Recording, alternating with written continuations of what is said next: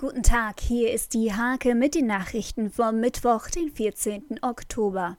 160 Saisonarbeiter befinden sich im Diepenauer Ortsteil Esser noch eine Woche lang in Quarantäne. Arbeitgeber Klaus Zörner ermöglicht den Menschen aus Rumänien und Polen eine Gesteckproduktion unter Corona-Bedingungen. Im nächsten Jahr sind wieder Kommunalwahlen, doch Steimkes Gesamtgemeindebürgermeister Knut Hallmann kandidiert nicht erneut. Der 60-Jährige will nach 46 Dienstjahren Schluss machen und geht dann, wenn es am schönsten ist. Das Schulgebäude an der Bumende in Nienburg hat auch in Corona-Zeiten nur einen Toilettenraum. Auch gibt es keine Brandmeldeanlage. Dabei werden dort derzeit Klassen von drei Schulen unterrichtet.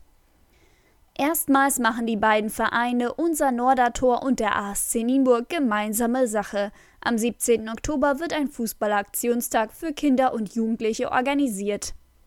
Die Junioren-Tischtennis-Cracks aus dem Landkreis Nienburg trafen sich, um die Kreismeister der jeweiligen Altersklassen auszuspielen. Erik Jansen vom SC Maklo holte sich ohne Satzverlust den Kreismeistertitel.